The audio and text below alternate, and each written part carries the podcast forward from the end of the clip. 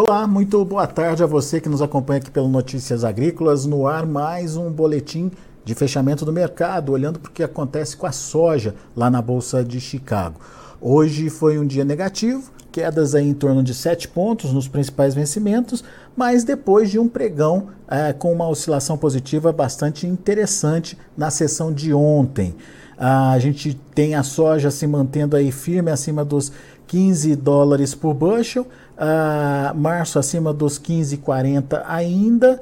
Uh, no entanto, a gente tem que entender quais são os cenários que virão pela frente e principalmente que momento é esse uh, para a participação do produtor brasileiro no mercado. Quem está comigo hoje é o meu amigo Marcos Araújo, analista lá da Agriinvest, está aqui já no vídeo. Seja bem-vindo, Marcos. Obrigado por estar tá aqui com a gente mais uma vez e nos ajudar a entender. Essa sessão de hoje, é, o mercado foi negativo, teve algum motivo, algum fundamento que justificasse essa movimentação? E o que, que a gente pode esperar daqui para frente aí lá em Chicago, hein, Marcos? Boa tarde, Alexander. Boa tarde a todos. É um prazer falar com vocês novamente. Pois é, nós tivemos aí um feriado prolongado na segunda-feira. Foi feriado tanto aqui no Brasil quanto nos Estados Unidos. Portanto, nós tivemos o pregão noturno da soja que iniciou com uma abertura mista até operando no território negativo, porém, nós tivemos nesse final de semana geadas que ocorreram na Argentina. Para você ter uma noção, a temperatura na Argentina beirava os 40 graus Celsius na semana passada e durante o final de semana, com essa frente fria, chegou a menos 2. E agora a temperatura na Argentina já volta a superar a casa de 30 graus Celsius. Um grande estresse, um grande desafio, mais uma vez, para o produtor argentino, Infelizmente também essa condição do Laninha que vem perdendo força, é bom nós citarmos isso, tem trazido grandes prejuízos também para a agricultura gaúcha e parte das lavouras do Paraguai, Alexander. Portanto, ontem, Chicago predominou esses assuntos positivos, fez, fez com que a soja fechasse em alta de 21 centavos de dólar por bushel. Hoje, num movimento de correção técnica, a soja na Bolsa de Chicago encerrou cotada com 7 centavos de queda.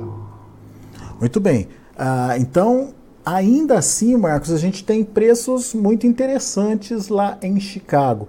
Mas quando a gente olha a formação de preços no Brasil, não é só de Chicago que esse preço se forma. Tem a ver com o dólar, tem a ver com os prêmios. Como é que está essa formação de preços por aqui? Excelente pergunta, Alexandre. Importante nós avaliarmos dentro do tripé da formação do preço da soja nós temos a cotação do Bush em Chicago, que reflete a realidade norte-americana, é um mercado de derivativos, portanto, o preço da soja que é praticado no mercado físico norte-americano, na cidade de Chicago e em localidades próximas a ela, onde ocorre o aviso de entrega, isso acaba repercutindo no contrato futuro de Chicago. Aqui para o Brasil, nós temos, portanto, o nosso prêmio, que no mercado internacional chamamos de basis, que é o diferencial de preço do mercado físico brasileiro para o mercado da, na Bolsa de Chicago, contrato futuro de referência. Portanto, esse prêmio pode ser um ágio ou um deságio. O prêmio, o basis, ele reflete a nossa realidade local. As principais forças que movimentam o basis local aqui no Brasil, oferta e demanda local, dólar, a curva dos contratos futuros em Chicago. Portanto, nessa condição geral, se nós temos uma condição, uma grande oferta no Brasil, que o produtor vendendo naquele preço tem uma receita bruta menos o custo total, ele está tendo bom lucro, portanto, o produtor ele vai ter mais é, aptidão à venda do seu grão. Consequentemente, ele vai estar tá aceitando maiores descontos pela soja, prêmios negativos. É o que nós vivemos nesse momento, Alexander. Chicago segue muito sustentável. Entre a safra norte-americana, pouca oferta, a China entrou comprando soja nos Estados Unidos, nós temos uma boa margem de processamento das indústrias nos Estados Unidos, uma boa margem também do biodiesel, isso tudo ativa o mercado norte-americano e dá continuidade para Chicago subir. Na contramão disso tudo, aqui no Brasil, uma maior safra, safra recorde, ao redor de seus 152 milhões de toneladas, essa questão da rentabilidade do produtor brasileiro, isso acaba fazendo com que os prêmios de o março, por exemplo, 40 centavos acima de 50, hoje negociando prêmios negativos. Nós temos aqui o mercado fechando agora, o prêmio março, para uma soja embarque março, vendedores a menos 4, compradores a menos 10. Portanto, neutralizando boa parte dessa alta de Chicago com esse recuo dos prêmios aqui no Brasil, Alexander, sem contar do último tripé, que é a taxa de câmbio real dólar. Ou seja, quando eu converto isso para real, eu tenho aí uh, os ganhos de Chicago anulados, mas com preços que uh, já atraem o produtor, Marcos, é, pelo fato da safra estar tá chegando, ele está mais disposto, está mais disponível aí para as vendas?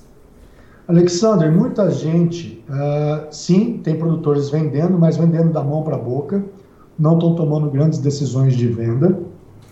Quem deixou para vender por último agora, nós também temos uma pressão negativa na logística interna brasileira, Alexandre. É importante falarmos, um frete Sorriso Porto tem girado hoje de 500 a 550 reais por tonelada. Recentemente, esse era um frete que nós fazíamos por 400 reais por tonelada, um aumento de 100 a 150 reais por tonelada e que acaba repercutindo num preço menor da soja e quem paga essa conta é o sojicultor brasileiro. Então a logística também tem contribuído demais para essa redução do preço no interior. Nós temos visto aí o preço do diesel a 6,30 e também os caminhoneiros têm sofrido bastante, é, não estão ganhando muito dinheiro com esse alto custo do diesel aí. Vale a pena também nós frisarmos esse ponto, tá, Alexandre? Por isso que nós vimos chamando a atenção, né, esse mercado a gente chama de squeeze, de certa forma. Por mais que nós tenhamos uma capacidade de logística brasileira em torno de 90% da nossa produção, 80, varia de 85% a 90%, nós temos várias regiões produtoras no Brasil que é deficitária em armazenagem. E isso também é mais uma pressão para que o produtor entre vendendo, é, sem contar esse estoque residual do milho safrinha, e também agora com a soja, acaba também essa pressão logística fazendo com que o produtor venha para venda. Bom, então a gente tem um cenário complicado. Qual é a estratégia que o produtor pode usar nesse momento, então, Marcos? Alexander, dito isso daqui, nós chamamos a atenção a exemplo do ano passado, que nós tivemos os melhores preços da soja em março do ano passado. Depois disso, o mercado caiu com a entrada da colheita argentina, por mais que ter, ocorreu uma quebra, e esse ano também, já a produção argentina, algumas estimativas apontam 35 milhões de toneladas, contra 41 estimado pelo USDA, ou seja, 6 milhões a menos. O USDA também ainda está muito otimista em relação à produção paraguaia, de 10 milhões de toneladas.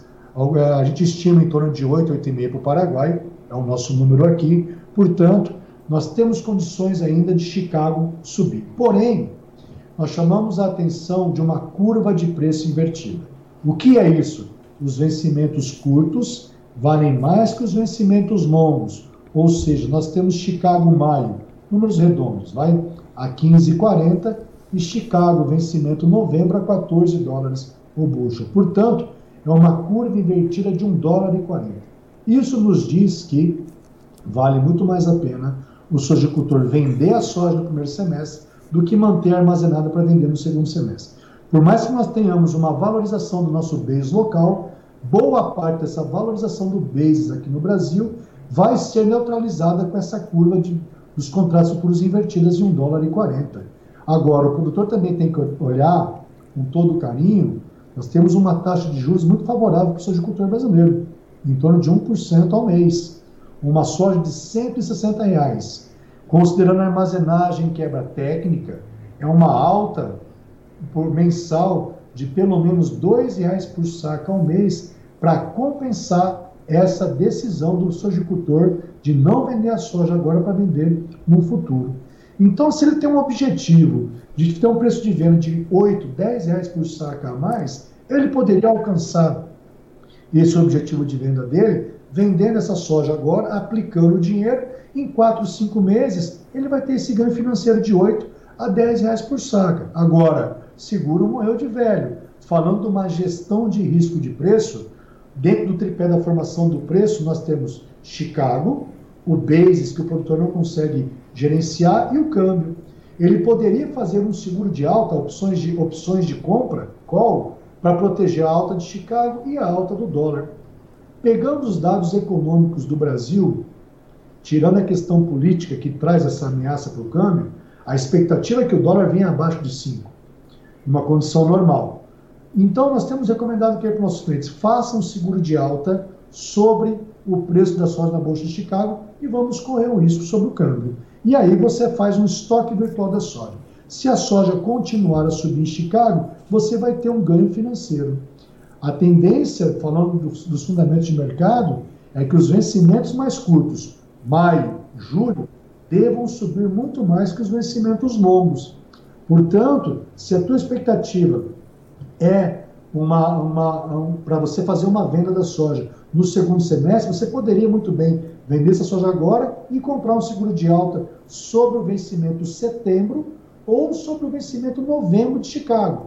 Eu já iria direto para novembro, porque você vai estar coberto todo o plantio uh, no hemisfério norte, toda a especulação climática de junho e agosto, e aí a colheita de soja da americana. Ou seja, antes disso, é opções do tipo americana, você pode sair dessas opções a qualquer momento e realizar lucro nela e computar esse ganho financeiro ao preço de venda da soja e você soma seu preço final, faz sua contabilidade. É essa a nossa recomendação. Quer dizer, você é, tira o risco né, de, de levar essa soja adiante, quebra técnica, custo de armazenagem, enfim, investe esse dinheiro, aproveitando os juros altos aqui no Brasil, é, mas é, se você acha que porque a safra americana nem começou, agora que começam as especulações sobre ela, né, Marcos? Que o mercado pode virar no segundo semestre, usa esse tipo de artifício para participar de uma eventual alta lá na frente, um seguro de alta. Exatamente, Alexandre. Se você pegar o nosso histórico aqui, para quem assina a nossa consultoria, nós estamos com mais de 50% da soja vendida nessa temporada 22-23. Nós vimos vendendo soja futuro desde junho do ano passado nas nossas recomendações. Nas fazendas que a gente administramos, nós estamos com 70% da produção comercializada já, para entregando agora, fevereiro e março. Por que, que nós fizemos isso daí, essa venda antecipada? Para adivinhar preço? Não. A nossa função não é adivinhar preço. Nós aqui na Agriinvest acreditamos em quatro pilares da comercialização. E o nosso pilar-chefe é o lucro. Para isso, a gente avalia custo de produção, produtividade esperada e o preço de venda. Se nós estivermos numa região onde eu tenho maior estabilidade climática, médio norte, a região, no caso, uh, mais do Mato Piba, algumas regiões específicas, né? diferentemente do Laninha, que afeta aqui o sul do Brasil, Goiás também é uma região bem estável climaticamente falando, você poderia estar se avançando mais numa venda a termo, visando o seu lucro. Né? Nessa temporada, nós tivemos uma disparada dos custos de produção de 4.500 para mais de 7 mil reais por hectare, falando no custo total, né? COI, COT e o CT. Portanto, isso é muito importante. Infelizmente, é uma realidade distinta para o produtor gaúcho. Segunda safra consecutiva de quebra, cada vez mais uhum. importante para as cooperativas e os produtores gaúchos garantirem um mínimo, um preço futuro através da compra de put, opção de venda, porque através da put você define um preço mínimo de venda do bushel da soja e não tem obrigação da entrega física. Infelizmente, muitos sojicultores gaúchos, de novo, não vão conseguir honrar suas vendas futuras diante de uma frustração de safra. Muito bem. Ô Marcos, mas vamos lá. Você falou dessa questão aí uh, uh, do produtor uh, participar, obviamente, né? Agora, é, e você falou também do custo de produção que foi mais alto no ano passado. Uhum. Quando ele faz as contas, ele vê que aquela margem dele não é a mesma do ano passado. É, tem alguma possibilidade dessa margem melhorar? É, e quando que efetivamente é, ele pode considerar uma margem boa para iniciar os negócios? Olha, Alexandre, não é uma receita de bolo. Para cada produtor é uma realidade. Temos que também avaliar, por exemplo, dentro do custo de produção dele, qual é a metodologia que ele utiliza para uma depreciação no maquinário, números decrescentes ou pela vida útil, tudo, tudo mais. Dito isso daí, também temos a remuneração dos fatores, que pode ser um custo de oportunidade. Se é um produtor que planta em terra própria, né, qual que vai ser o nível de arrendamento dele? Respondendo à pergunta feita essa introdução, nesse momento, por exemplo, um produtor de sorriso no Mato Grosso, se nós pegarmos um custo total de R$ 7.409 por hectare nessa safra 22-23 contra R$ 4.678 na safra anterior, tá? pegando um preço médio de venda de 150 reais a saca, o resultado, a margem operacional dele, receita bruta menos o custo total, está dando 26%, contra 123% na temporada 21-22. Nós estamos voltando a nossa margem operacional, percentualmente falando, Alexander, à temporada 18-19. Portanto, essas últimas duas, três safras que nós tivemos no Brasil foram pontos fora da curva. Nós chegamos a ter lucro na sojicultura de mais de 4 mil reais por hectare, mais de 5 mil, a depender da região.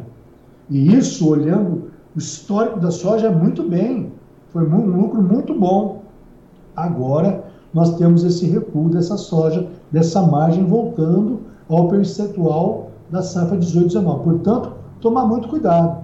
Nós também estamos tendo agora um, um ajuste sobre os custos de produção. Nessa safra que a gente plantou, estamos colhendo agora, a safra 22-23, nós plantamos uma alta, uma disparada dos insumos, né? principalmente os fertilizantes e também os químicos, desculpa. Então agora, para essa temporada 23-24, as condições econômicas têm que ser favoráveis para o sojicultor novamente manter ou até mesmo ter que aumentar a área de plantio. Se assim não for, novamente a questão de segurança alimentar no mundo vira muito crítico e aí Chicago é para cima. Muito bem. Mas aí de novo, né, Marcos? Um, uma margem de 123 no ano passado, contra uma margem de 26 esse ano. Apesar de positivo, o produtor compara um, uma outra aí e fica reticente de vender, né? Tem possibilidade dessa margem melhorar ou já era? Jogo está jogado? Olha, Alexander, nós temos, para depender disso, vamos lá, né? O produtor é um tomador de preços, falando agora de conceitos econômicos, né? É uma demanda, é uma demanda derivada. O que, que a gente depende da soja? Nós dependemos da suinocultura chinesa, a grosso modo.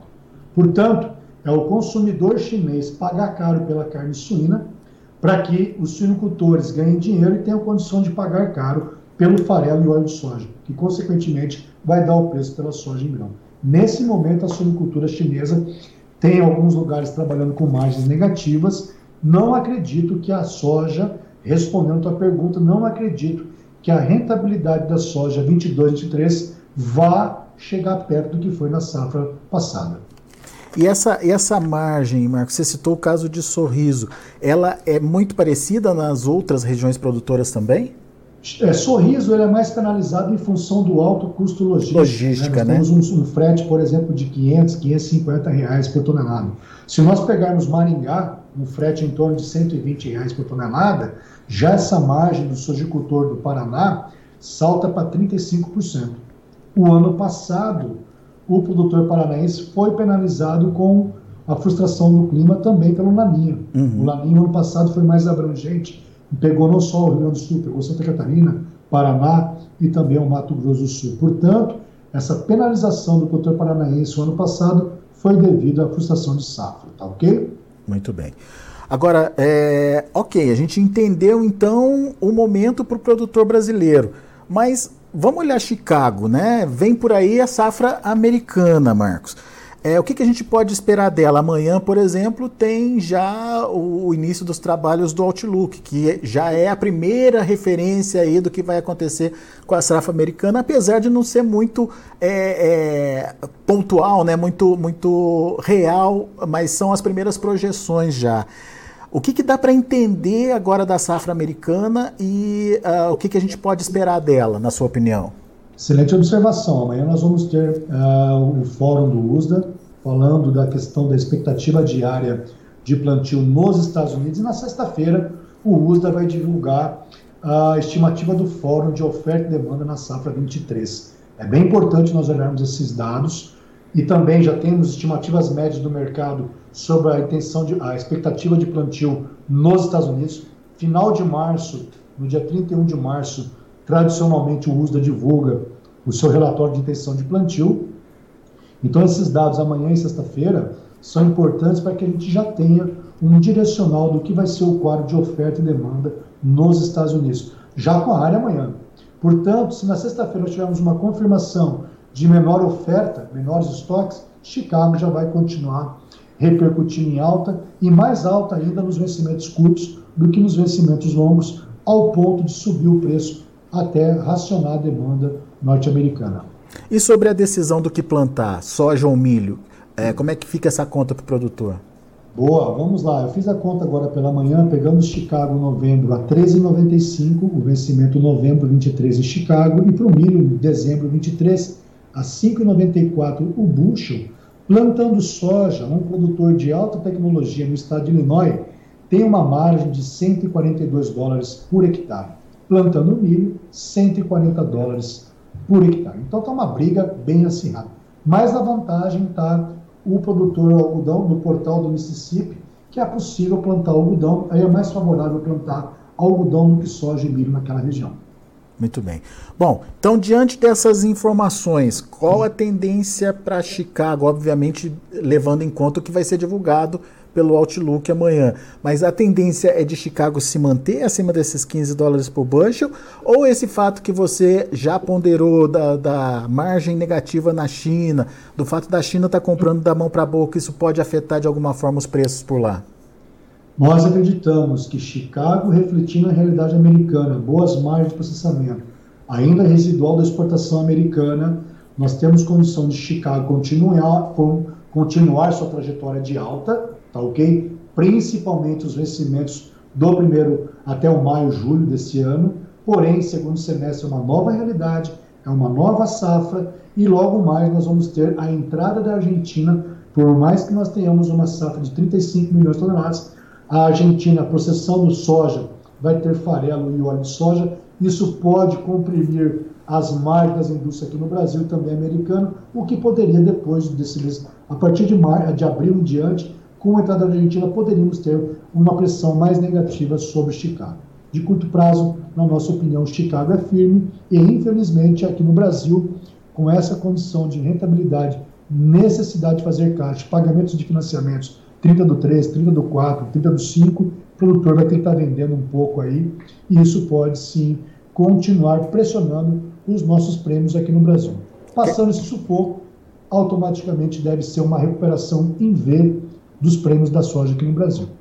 Muito bem. Então, nesse, nesse primeiro momento, Chicago até pode ganhar, mas os prêmios devem tomar aí, é, parte desses ganhos, né, Marcos? Exatamente. E daí, correndo paralelo do, do lado, aí, ombreado com os prêmios, nós temos a taxa de câmbio que, numa condição normal, sem os políticos fazendo as bobagens que fazem lá em Brasília, o dólar deveria estar abaixo dos seus 5 aí. Boa. Muito boa análise, Marcos Araújo. Muito obrigado mais uma vez pela participação aqui conosco. Volte sempre, Marcos. Obrigado. Tenham um boa safra a todos aí. Bons negócios. Valeu, abraço. Tá aí Marcos Araújo aqui com a gente no Notícias Agrícolas, analisando o mercado. Chicago, uma realidade, mercado interno outra, pressão por aqui vem é, dos prêmios, que nesse momento são negativos. Mas ainda assim, o Marcos fez as contas e a margem operacional do produtor brasileiro, de uma forma geral, óbvio que isso é, foi um exemplo, né? A realidade é, é individual, né? Cada produtor tem a sua conta aí, mas de maneira geral, exemplificando o mercado, as margens são positivas não são tão positivas quanto no ano passado, mas, por exemplo, ele é, contou para a gente que em Sorriso, lá no Mato Grosso, é, apesar de todo o custo logístico, todo o aumento de custo de produção, existe ainda uma margem operacional positiva de 26%. E em Maringá, essa margem é de 35%.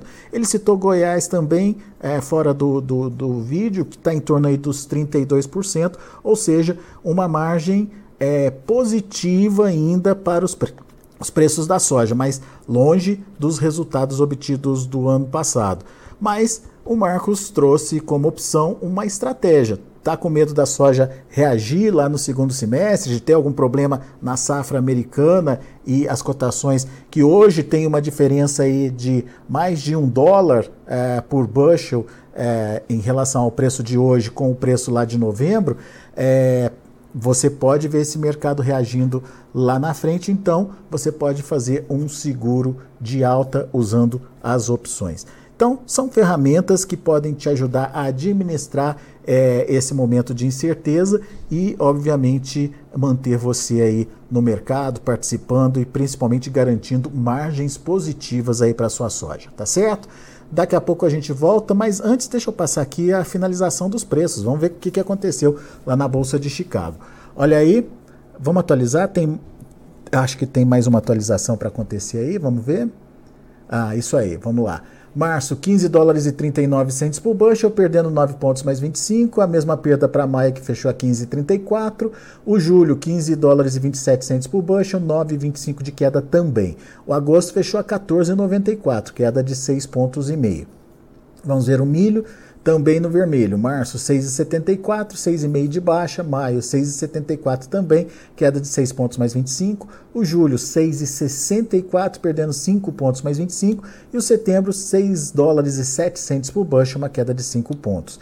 E para finalizar, a gente tem o trigo. Trigo também perdendo bem hoje. Março perdendo 14 pontos a 7,36. O maio 7,50, queda de 12 pontos, quase 13. O julho 7 dólares e 56 centos por bushel, 12,25 de baixa. E o setembro 7 dólares e 66 centos por bushel, 11,5 de queda. São os números de hoje, já de fechamento do mercado. A gente fica por aqui. Agradeço a sua atenção, a sua audiência. Continue com a gente.